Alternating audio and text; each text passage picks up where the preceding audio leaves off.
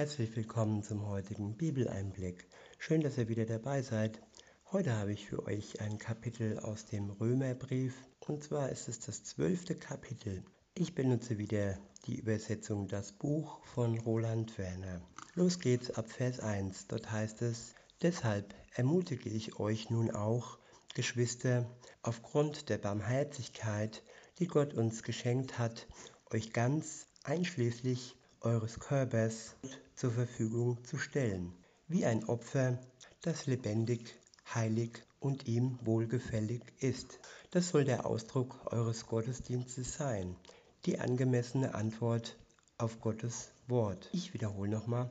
Deshalb ermutige ich euch nun auch, Geschwister, aufgrund der Barmherzigkeit, die Gott uns geschenkt hat, euch ganz einschließlich eures Körpers Gott zur Verfügung zu stellen, wie ein Opfer, das lebendig, heilig und ihm wohlgefällig, aufgrund der Barmherzigkeit, nicht um Barmherzigkeit und Gnade zu erlangen, sondern aufgrund dessen, dass Gott zuerst mit uns ein barmherziges Herz hatte.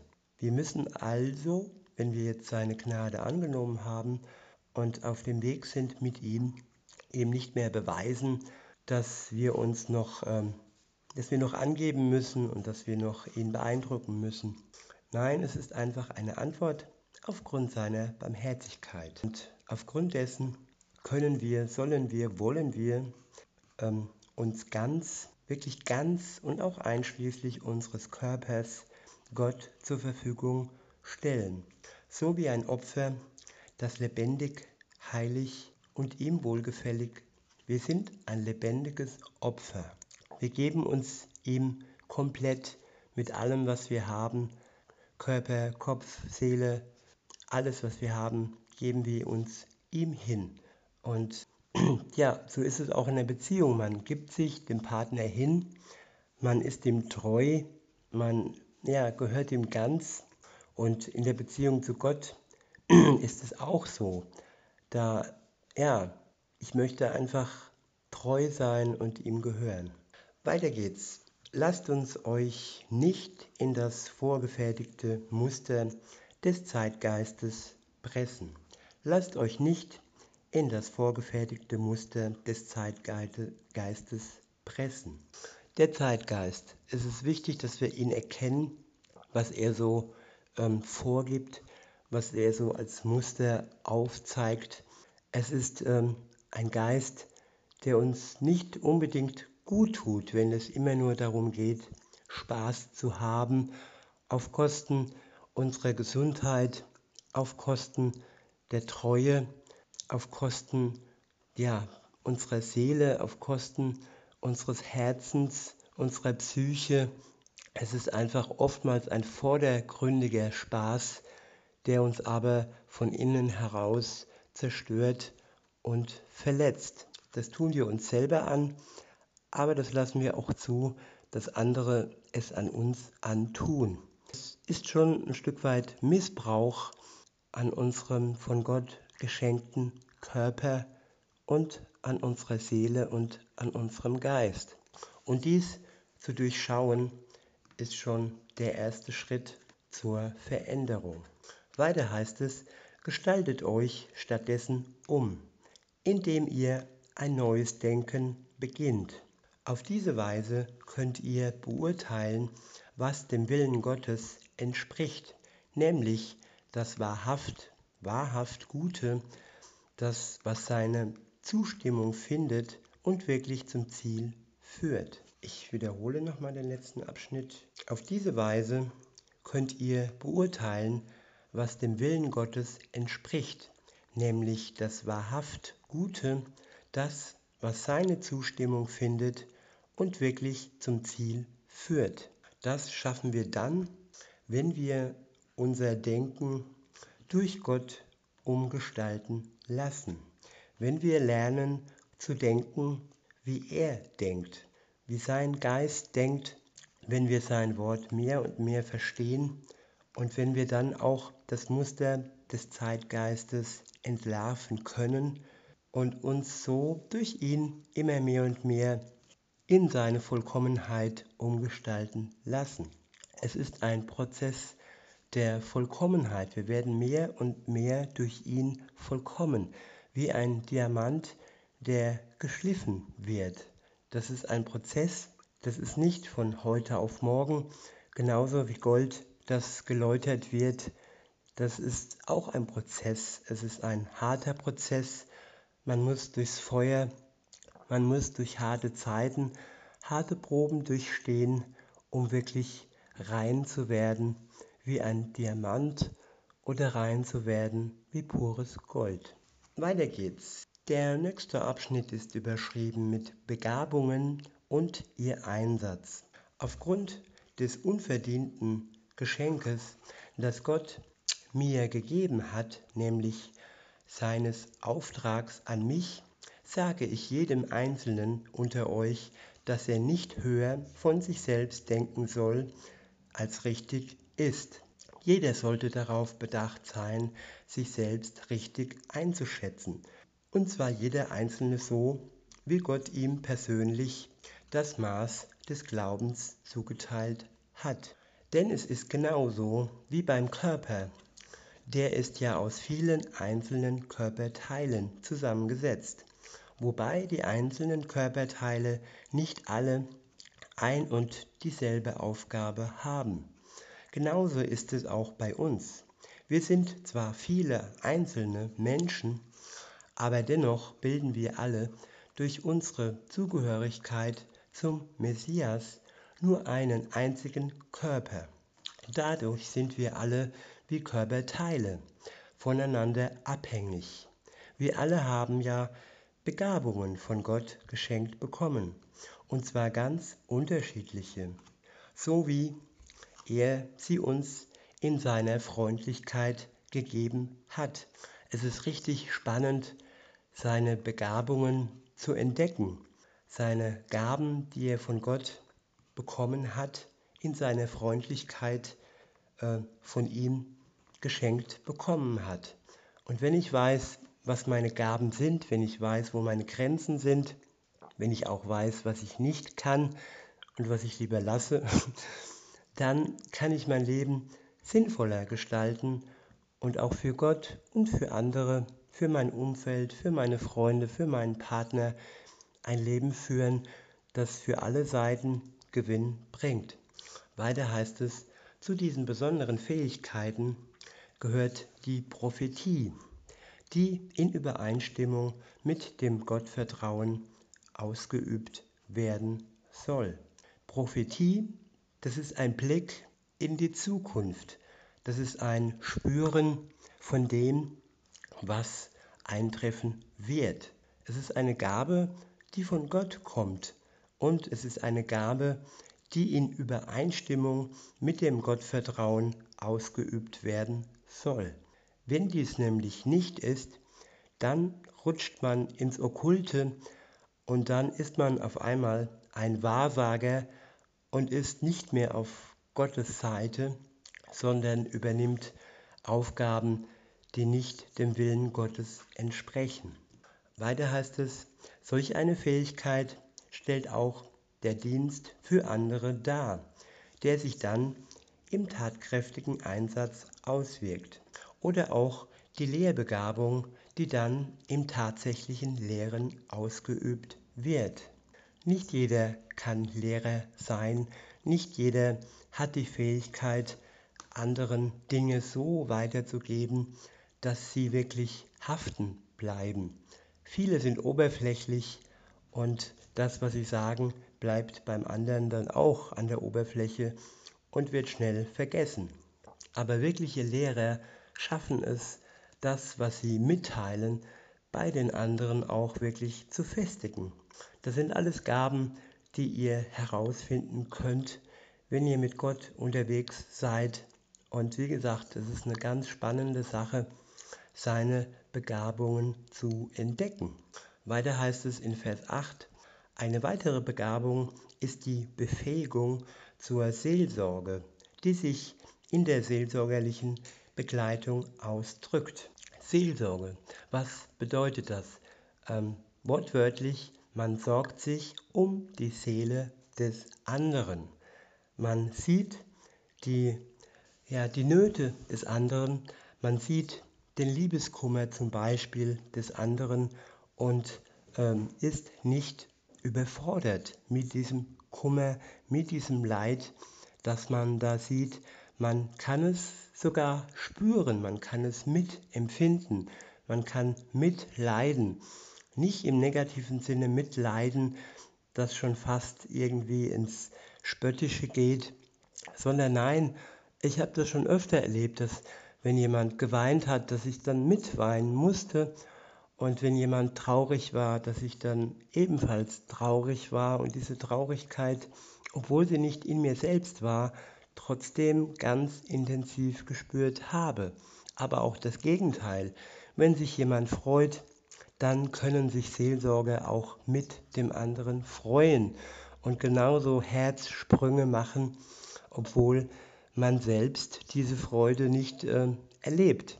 Auch dies ist eine Begabung, die ihr von Gott geschenkt bekommen könnt.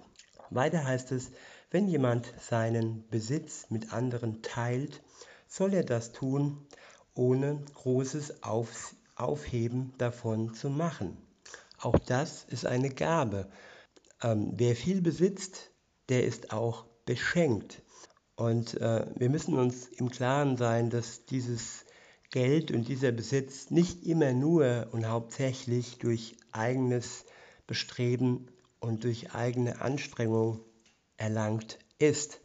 Also es ist durchaus auch Gnade und Geschenk, dass wir Reichtum besitzen. Und wenn wir diese dann haben, dann kann es durchaus eine Gabe sein, die wir von Gott geschenkt bekommen, wenn wir diesen Besitz mit anderen teilen können. Das kann nicht jeder und vor allem viele hängen es dann an die große Glocke, aber wirklich ähm, liebevoll ist es dann, wenn ihr es so tut, ohne ein großes Aufheben davon zu machen. Ein Beispiel ist, ich habe nicht unbedingt im Lotto gewonnen oder ich habe einen Bonus ausgezahlt bekommen oder irgendwas äh, ähm, Unvorhersehbares äh, bekommen, irgendwelche Geldmittel oder auch Gegenstände, die ich doppelt habe. Und ja, dann gibt es einen Umschlag, man steckt dann Geld in den Umschlag und ohne Namen, ohne alles und steckt diesen Umschlag in den Briefkasten der, der Person, die im Moment ziemlich viel zu leiden hat und vielleicht ja irgendwie un, unschuldig in Schulden gelangt ist oder auch selber schuld ist. Das ist ja auch Gnade, wenn man äh, sagt, okay, jeder macht Fehler und jeder hat mal Schulden. Und ja, wenn man dann wirklich, wie gesagt, Besitz hat und dies ohne großes, ohne großes Aufheben zu machen, weitergibt, wirklich im besten Falle ähm, unbeschrifteter Umschlag und Umschlag zu in Briefkasten und ab damit. Und ähm, ja, das ist ein Geschenk, worüber man sich ganz besonders freut. Weiter heißt es, wer eine Leitungsaufgabe hat, soll sich ihr von ganzem Herzen widmen. Wer anderen durch praktische Hilfe die Barmherzigkeit Gottes nahe bringt, der soll das in großer Fröhlichkeit tun. Ja, nicht jeder ist Praktiker, nicht jeder ist Techniker, nicht jeder ist Handwerker, nicht jeder ist handwerklich begabt. Und wenn jemand solche Begabungen hat und er trifft jemanden oder er wird gebeten von jemandem, der dies nicht hat, dann soll er mit großer Fröhlichkeit helfen und ihm ohne etwas zu erwarten seine Gaben schenken und ja, ihm diesen Hilfsdienst gerne entgegenbringen. Und weiter, der nächste Abschnitt ist überschrieben mit Leben in der Gemeinschaft. Ab Vers 9 heißt es, die Liebe soll ohne Schauspielerei sein. Ich wiederhole, die Liebe soll ohne Schauspielerei sein. Ja, wie oft hat man sich schon irgendwo ja so gefühlt, als wäre die Nettigkeit des anderen geschauspielert und äh, der andere muss nur nett sein, weil er so erzogen wurde oder er will nur nett sein, damit er besser dasteht. Und wenn das dann noch größere Ausmaße hat und dann das Ganze in Liebe geschmückt wird in Gänsefüßchen und schnell diese Worte ausgesprochen werden, ich liebe dich.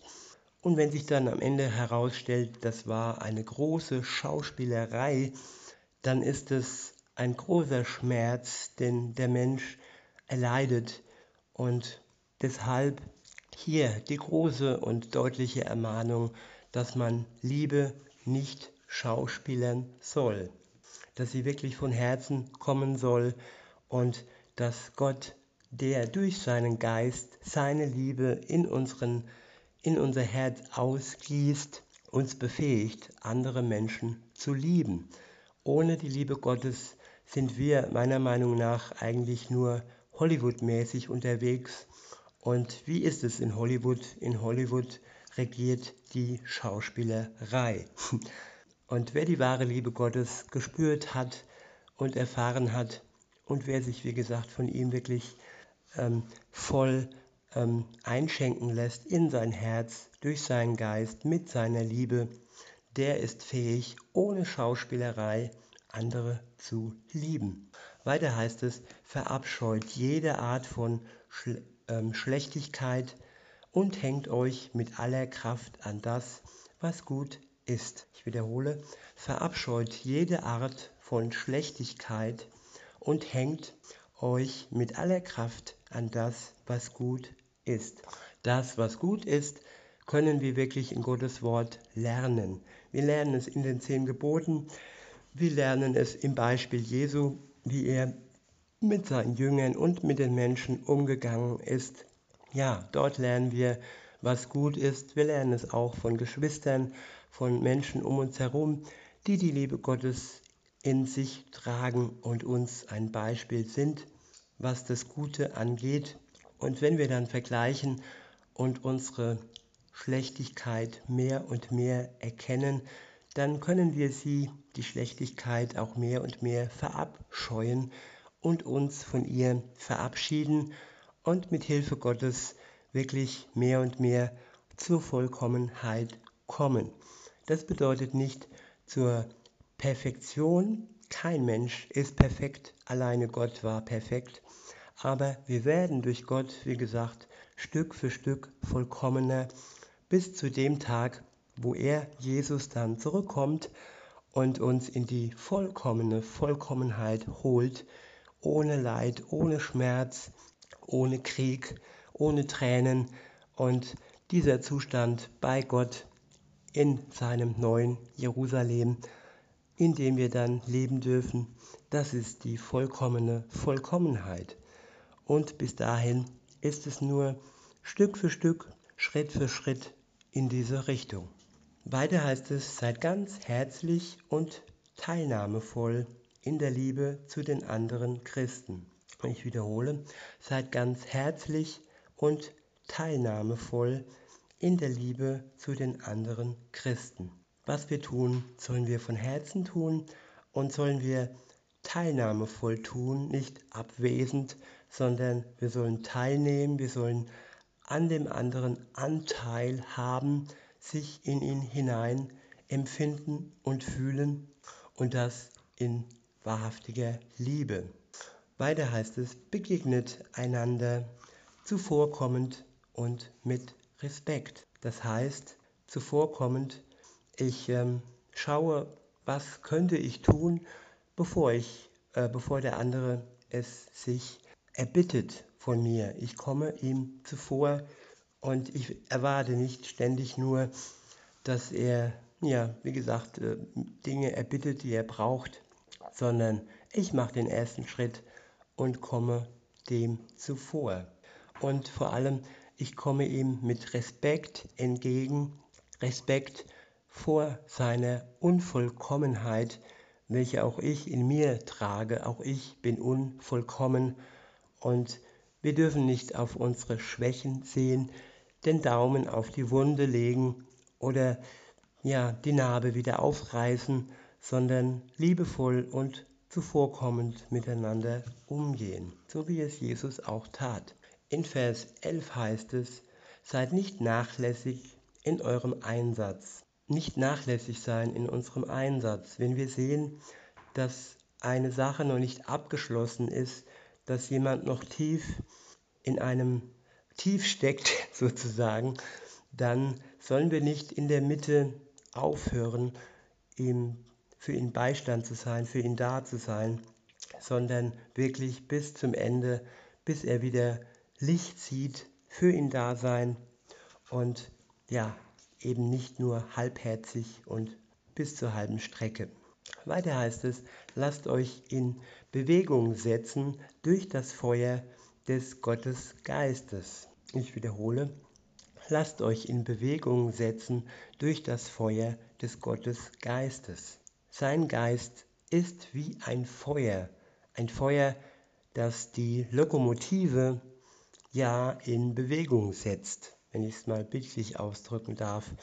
Und ohne sein Feuer wäre es kalt in uns und ohne sein Feuer hätten wir nicht die Energie, um uns in dem Maße in Bewegung zu setzen, wie es für uns und andere wirklich sinnvoll ist. Weiter heißt es, so dient ihr Jesus dem Herrn. Lasst euch durch die Hoffnung zur Freude motivieren. Und wenn ihr in Bedrängnis geratet, dann haltet aus. Ich wiederhole, lasst euch durch die Hoffnung zur Freude motivieren. Und wenn ihr in Bedrängnis geratet, dann haltet aus. Lasst euren Alltag vom Gebet geprägt sein. Nehmt Anteil an den Notlagen anderer Menschen, die auch zu Gott gehören. Und bemüht euch immer wieder darum, wirklich gastfreundlich zu sein. Segnet die, die euch verfolgen. Ja, segnet und verflucht sie nicht. Freut euch zusammen mit denen, die Freude erleben und weint mit denen, die trauern. Richtet euer Denken miteinander auf dasselbe Ziel aus. Versucht dabei nicht ganz großartige Dinge zu erreichen, sondern seid bereit, auch ganz einfache, niedrige Aufgaben zu übernehmen. Verlasst euch nicht auf eure eigene angebliche Klugheit. Zahlt niemanden Böses mit ebensolcher Bosheit zurück. Überlegt schon im Vorhinein, was in den Augen aller Menschen als gut und schön angesehen wird. Wenn es möglich ist und soweit ihr es selbst beeinflussen könnt, lebt in Frieden mit allen Menschen. Übt nicht selbst Rache für euch aus, meine lieben Freunde, sondern tretet aus dem Weg, sodass Gott sodass Gottes Strafgericht sich selbst der Sache annehmen kann. Denn so heißt es in Gottes Buch, mir allein ist die Vergeltung vorbehalten. Ich werde den Menschen genau das geben, was sie verdient haben. So spricht Gott der Herr. Tut stattdessen das. Wenn dein Gegner vom Hunger geplagt wird, dann gib ihm zu essen. Wenn er Durst wenn der Durst ihn quält, dann gib ihm zu trinken. Wenn du das tust, dann wirst du ihm zur Einsicht helfen. Du wirst ihm Bild, im Bild gesprochen, glühende Kohlen aus seinem Kopf sammeln. Lass dich also nicht von der Bosheit besiegen, sondern besiege du selbst das Böse, indem du Gutes tust. In diesem Sinne wünsche ich euch noch einen schönen Tag und sage bis denne.